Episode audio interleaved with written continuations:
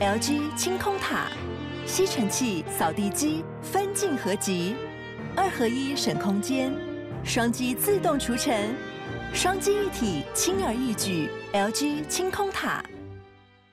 Hello，大家晚安。那最近因为太忙了，所以就来不及录，还有剪辑新的集数。这一集是。五月二十九号的直播的下半部分哦，就是那一集在 YouTube 频道上面很长很长的那一集，之前我就懒得剪了。那今天就把下半集放出来。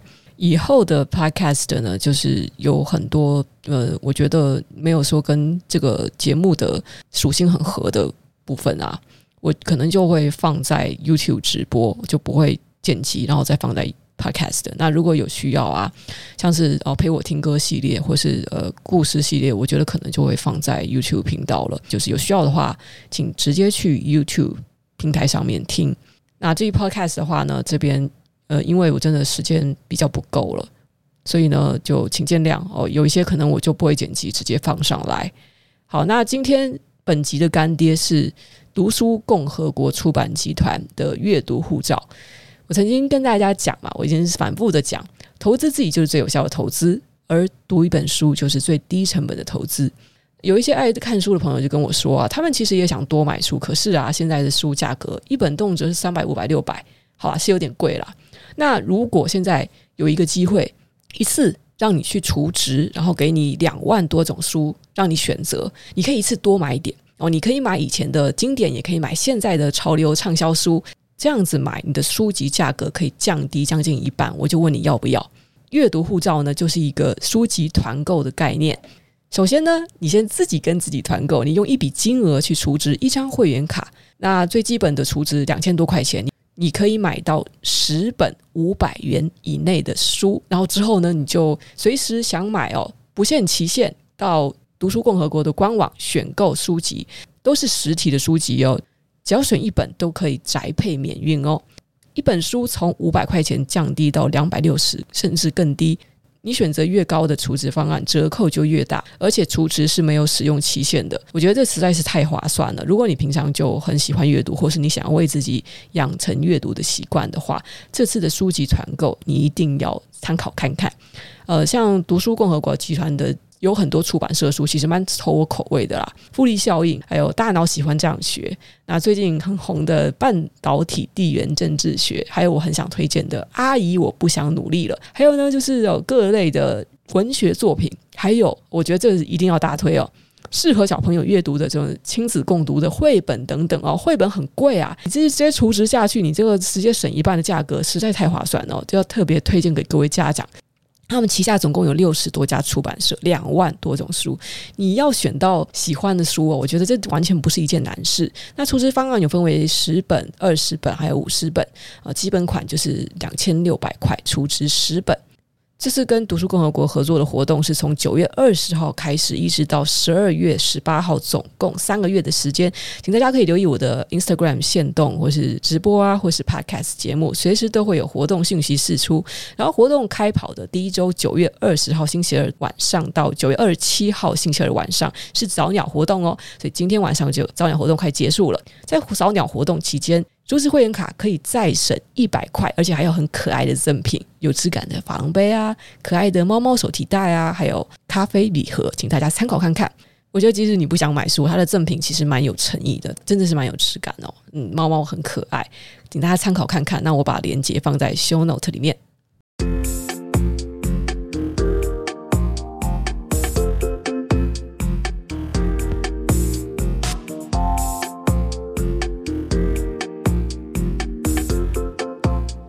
大家晚安，欢迎参加五月二十九号晚上的直播。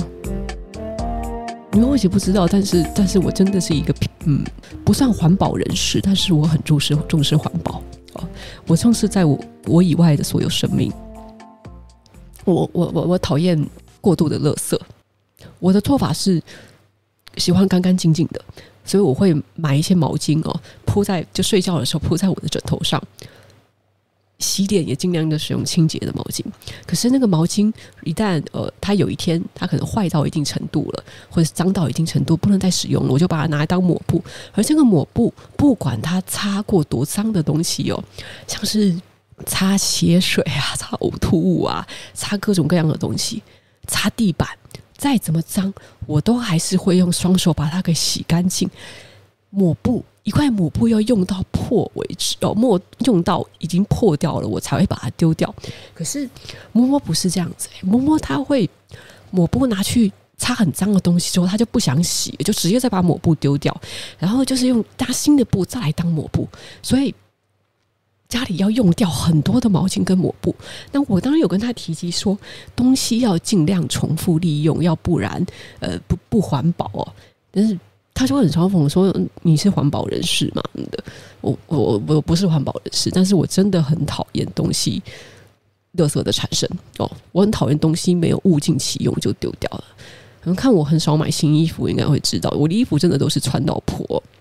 在我的月收入可曾经其实是曾经可以可以超过超过百万的时候，我穿的衣服还是那么几套。嗯我的那个衣有些衣服上面甚至有破洞。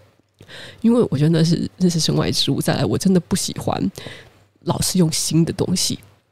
哦，但是默默不是这样子的。那同样的，其实我我真的认为说，这个地球上凡是会呃造成更多资源浪费的事物，我都都是不那么支持的。但是我没有办法强制别人这么做，因为。你们看到台湾现在很主张，就是呃回收资源回收啊，也基本上已经普遍了。但是实际上，在生产最多的那些发达，就是生产力最旺盛的发达国家，他们的他们像美国哦，美国他们是不做资源回收的。其实只要那些发达国家哦，他们还没有落实资源回收这一点，台湾啊哦，少数几个国家，我们的这个政策落实的。多彻底！这个全球的呃暖化就是没有办法去节制的。那我我之前有分享过一个经济学家的文章，就跟你说，我们是，我们就是没有办法。这是这也是一个我在做的无用功。其实我非常的清楚，是各各种各样的环保的事情，你就算是在尽力，我们充其量就是就是减缓这个过程。那你觉得人要活到一千年以后，还是一千五百年以后，地球会灭绝，或者我们要等到有一天我们能够去火星再去去生活？哦，人类要移民太空，这个事件是要在一千年后，还是一千五百年后发生？就是这个这个有差吗？所以我我当然知道，就是说，也是一些不环保的人士，他们所持的论点，他们的主张的这个立场，到底是基于一种呃。理性或是感性的层面，我其实都很清楚他们的原因，但是从顶多就只是说，哇，OK，我真的觉得那个五百年或者几百年的差异没有那么，或者说你好，你要硬要讲的话，好吧，就算是一千年跟两千年的差异，我们要留给孩子一个美好的未来，对，除非人类。死一半，或者是人类干脆就是就是就是最最好是发生大灭绝，等人类都死的差不多。但是那都是未来的事情，只是它是你要远一点的未来，还是比较远一点的未来？那我真的觉得，如果只是这样子的差异的话，那个不是我们这一代人该考虑的。那在这个污染的事情是从工业革命以后就发生了，那。既然其实其实有一个定律啊，就是说，当发生持续越久的事情，它就会持续的越久。那我们是不是同理可证？就是也许我们以为说是那个工工业革命以后，这才才才产生的污染哦。它既然嗯，我们是什么消耗石油资源，然后再再带带给地球污染，实在这么这么短时间内就急剧发生的事情的话，那它它可能。我们未来只能期望两种成果，就是有发生的新科技，然后可以可以真的从一个这个个有效率以及可能性高的角度去解决资源消耗或者是污染的问题，或是我们是索性就是放弃。我其实我我我真的跟你讲，就是这个，我我希望让大家不要误会我意思。但是即使即使现在呃，我们尽其所能。去实行环保，所能改变的结果真的不大不大。你要极端到说像有一些这种什么奇怪的，像邪教的团体啊，因为他们说这个所有的呃衣服啊，就是又像上帝赐予我们的衣服啊，你看羊毛不都是白色的吗？其实有黑色羊毛啊，他们有一点错，但他们说就是。因为羊毛羊毛线都是白色的，那所以每个人只要穿上染色的衣服都是不自然的。然后上面他们他们就一律就是只穿白色的衣服。我我觉得你要做到那种程度是不是有点智障啊？但是他们是不是做的比普通的环保人士更环保啊？你也没有办法否认，就是嘛。我觉得讲一讲好像有点地狱，好像我们要回到说，你支持领养代替购买是一种情绪勒索吗？当然不是啊。嗯，你就是在。希望大家可以为给给我们的呃呃其他的生命哦，就是能够够去杜绝去杜绝养殖业者可能会对生命造成的虐待尽一份心力，因为不管怎么样，在这个产业里面，你会看到你会看到有一些猫舍狗舍的老板非常非常的爱他们的品种猫品种狗，没有错。比如说，摸摸他所认识的那个猫舍老板娘就是哦，也是我们家里的大部分猫的这个原来的老板哦。呃，给我们猫的主要有两个猫舍的老板，那一个一个老板，一个老板真的好可怜，他花他生平花了几百万元在在在养他的猫咪上面，可是他现在就是因为要动手术，然后又要打官司。搞到整个人精疲力竭，所以把一只一只猫就只能这样子送出去。然后，呃，另外一个老板娘啊，也是摸摸上次看到他的时候，他整个人快瘦到比我还要轻了吧？他他每天日日夜颠倒的，就是在照顾那些小猫咪们。那猫咪越来越多，可是他舍不得送出去，因为他觉得没有找到真正爱这只猫咪的人。然后他。呃，他们就是花个可能好几十万元哦，去进口纯种的猫，然后呃，这个猫咪呢，差不多在三四岁之前就都结扎，然后母猫呢又是按照法律规定合法的，他们就是一年只生一胎。你以为他们真的是在凭猫舍赚钱吗？这些真的很爱猫、很爱猫的猫舍老板，他们就只是因为喜欢这种猫，就。要真的是说赚多少钱，真的其实是没有赚多少钱。可是，可是我们没有办法去去否认，这社会上的确是很多黑心的这种这种宠物繁殖业者，非法的，你永远没有办法遏绝遏遏制非法。就像是台湾的毒品，明明就是不合法的，可是那地下啊、黑道啊、黑市里面呢、啊，还是就是有那些毒品流通嘛，对不对？就是这样子嘛。我没有办法要求别人做，所以当我看到摸摸他一次又一次啊，他带这些猫咪回来的时候，我能怎么办呢？我能叫他说不行哦，你把这些猫咪给我还回去。哦，实际上我已经叫他把一只猫咪给还回去，但是因为那是那是那是其中就是猫猫舍老板娘本来就说可以可以还回去，所以在我的极力劝阻之下，就是还回去了一只。然后现在我们家也就是总共是六只。无论如何，那我都会我我知道这个，因为在产业里面，劣币会驱逐良币，爱钱的猫舍老板总是比不爱钱的多。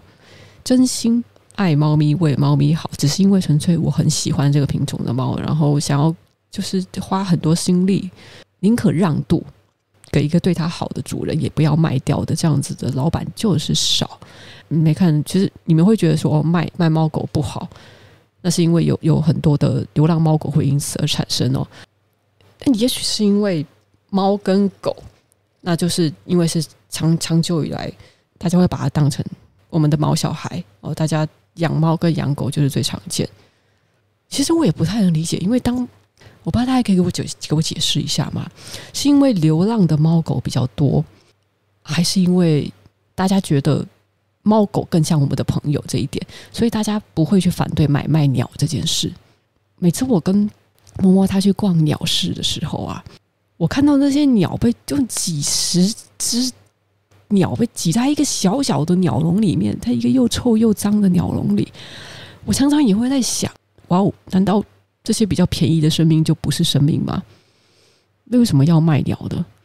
卖猫狗不好的话，是不是卖鸟也不好？其实卖乌龟也不好，卖任何生物都不好。我每次看到那些生物被拥挤的养在一个环境里面，就是摆明了他们就是不快乐的、不自由的。那为什么这些繁殖业者都要繁殖？所以我们是不是照理讲了？我不知道。其实我并不是要跟大家对对大家做出一个质疑，而是所有的呃所有的动物哦，生来是当成宠物而繁殖的，可能会在不良的环境里的这些。我们认为有灵性的动物，全部都应该禁止贩售，人们都不应该买。那是不是因为鸟比较不容易被领养？因为，因为但是鸟不容易被领养，是因为基本上这些小鸟如果飞出去的话，也就是死路一条啊。对，这是我的一个疑惑啦。那我当然不是意思是说啊，大家所以你们去看鸟，是不是要禁止禁止鸟？我以我的立场来讲的话，我觉得鸟鸟不也不应该所有的动物。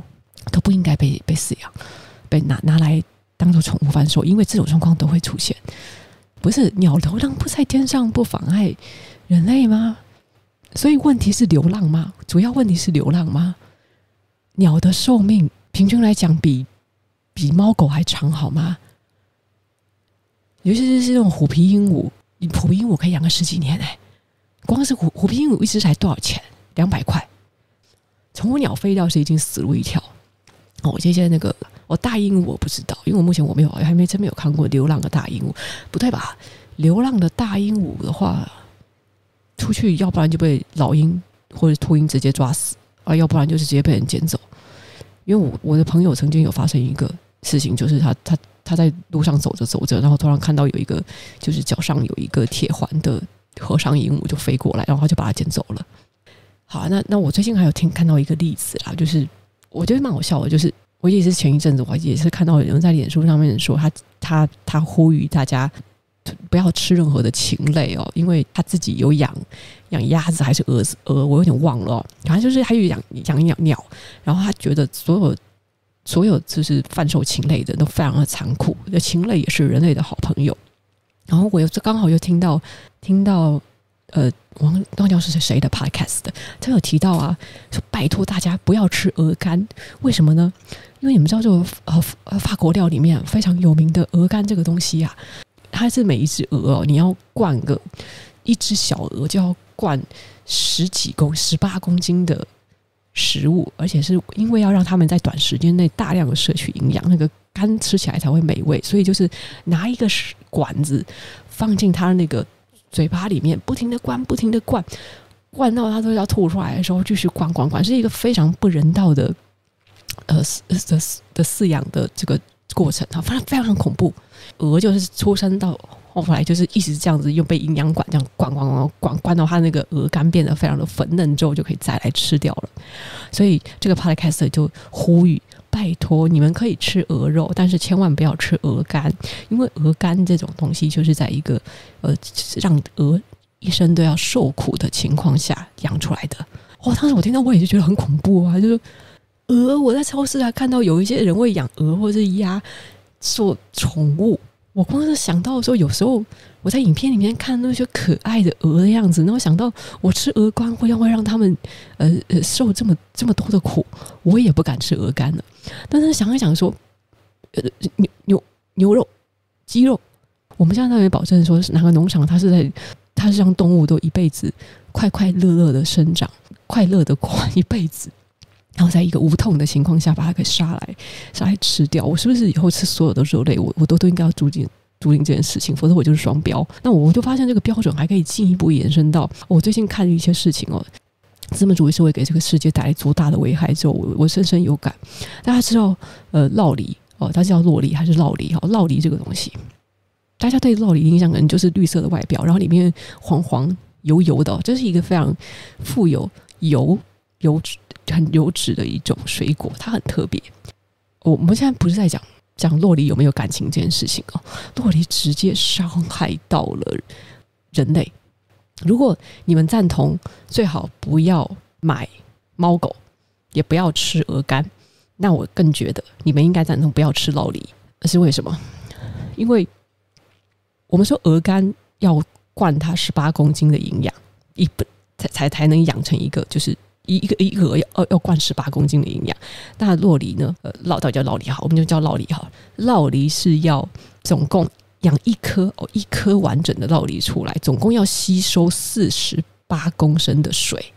当酪梨这个东东西开始在资本主义社会中哦，被认为一种很极具营养价值的水果开始流行的时候，它让很多发展中国家直接的水源就这样干枯了，因为上层阶级的这些这些 农民哦，那些生产酪梨的酪酪梨农，为了要贩卖大量的酪梨，要给美国啊，给呃欧洲国家，就抽取大量的水源哦，河里面没水就开始挖井。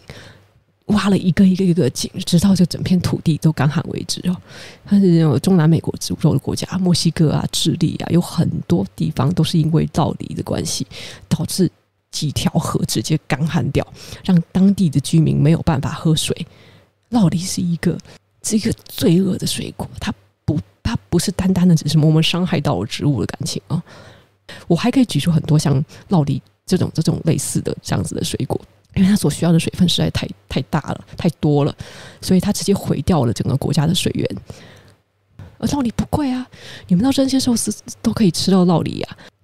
酪梨也是在在西西洋料里面蛮常出现的东西哦。但是就是从今以后，我真的不敢再吃酪梨了。我一想到智利有一大一一一些河流，就直接因为它整个就是河床全部干涸，整个土地龟裂，只剩下。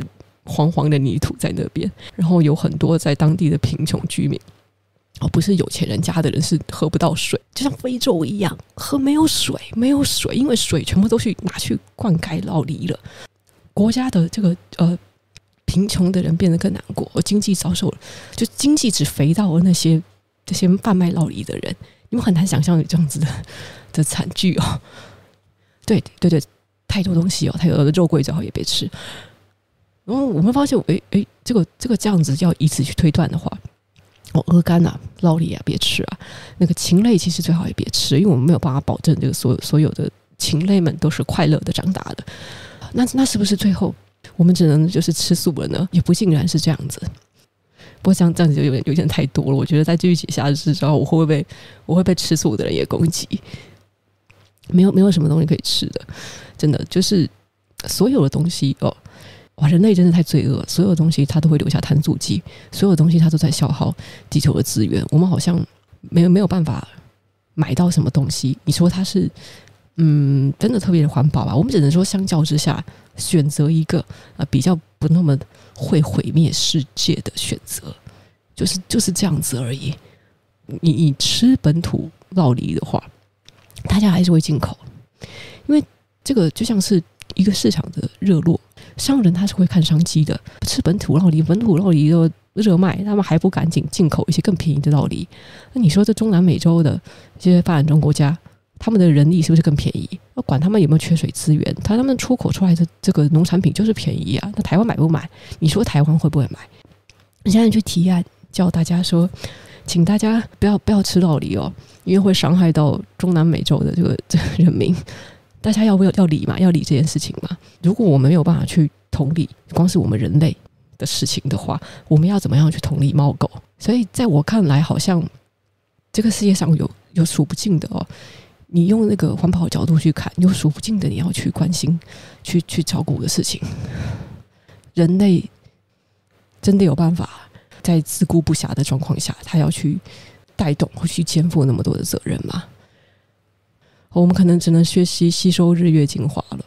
好，那我我都讲了，我讲了一些危言耸听的事情啊。我要回到我们的主题，就是最后我发现这个对，这有有有个人，我不知道前面是在是在呛我还是怎么样，但是我发现做很多事情啊是徒劳无功的。但是但是为什么我们还是得做？那个只是因为我们要去实现一种意识。为了一千年后的人类，还是为了两千年后的人类，我们只是不希望这个罪恶最后积沙成塔，然后我们成为了在塔上面的那个最后一个沙子，让这整个沙丘给崩盘的那个最后一颗沙子。我们只是不想要成为那最后一颗沙子。我这都不是环保人士，我不会去介入所有人他们要去吃肉。吃素，要不要买卖猫狗，我也不会去介意大家要不要去吃鹅肝老梨。我我也不是因为说这种事情是情绪勒索，因为我们都是因为觉得这样做可能会对自己种族的整体发展利益来说是更好的，所以我们选择去实践这样一种精神。他即使他可能他能够所能尽的呃效力就是那么一点点，但是只是看自己要不要选择。但是我我真的不会去怪罪不实践环保的人。也许在某方面来讲，他们活得没有责任感，没有负担，活更活在当下。那如果那是他们的快乐，就是你不能去否定他们快乐。你就说哦，活得没有欲望哦，就我我因为吃素环保，所以这是我的快乐。啊，每有些人就是吃肉比较快乐啊，你要去去改变他们的快乐也很难。啊，有人这辈子他的愿望，他就是要要养一只柴犬。没得领养，他想养一只黑柴，想养一只可爱的黑柴，只能买得到。我也很喜欢黑柴，顺便吹提。我有亲戚家里就养黑柴。那当我到他家的时候，我去会看着他的黑柴的照片的时候，我很难不说，嗯，这个是买来的。我不应该觉得它可爱，我还是觉得它很可爱。那我也觉得，因为有人养黑柴，所以我才能看到这么可爱的照片。只是我喜欢，但是我不会去买。但是当我看到那么可爱的品种猫狗的时候，我也不想因此而感到感到为他人感到罪恶感。我觉得这样子活起来实在是太累了，这样感觉好像我我好像在不断的在重蹈我以前的覆辙。就是说，当我在出版社的时候，我觉得我好像有有有一点点国族主义的倾向。我觉得那也不像国族主义，就是我觉得台湾应该要有自己原创的东西。因此。我把自己的标准升得很高，我觉得台湾人不仅要看书，而且要支持原创的文化。然后在过了五六年之后，我的标准调整到说，我觉得不管你们要不要看原创的文化，大家看书就好了。然后再过几年之后，我觉得大家其实不看书也没有关系了。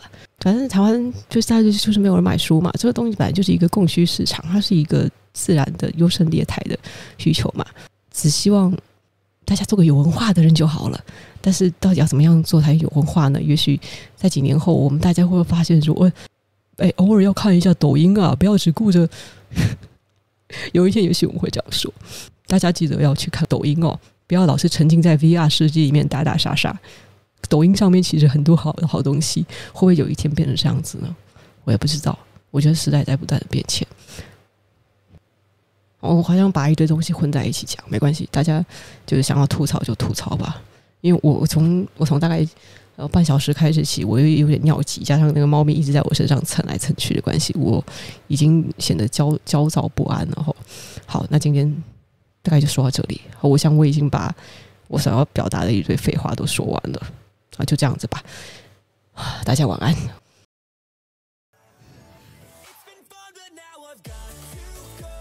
你可能会发现。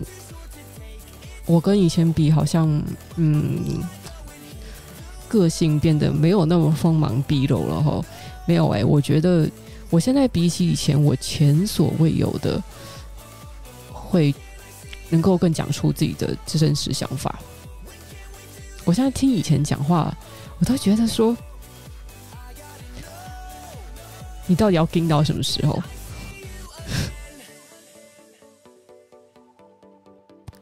搞笑时的我，太努力的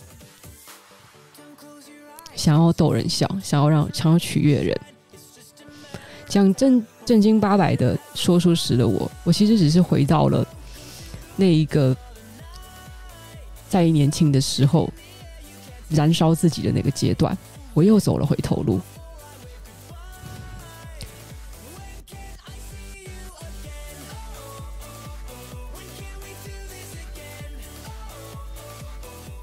我现在我不需要去讨好任何人，我可以讲真实的想法，不管那个是要拿出去被人家评论也好，还是因此有人觉得我说的对哦，还是因为有人要哦鸡蛋里挑骨头，我我觉得那那个无无所谓哦。你们对自己的朋友会这样子吗？啊，我们在网络上对一个人针锋相对哦，往往还不就是，其实只是因为你们不了解他而已。然后最后还是在自己的身上多花点心思比较实在吧。我鼓励大家成为一个利己主义者，活得快乐开心比较重要。好，大家晚安，拜拜。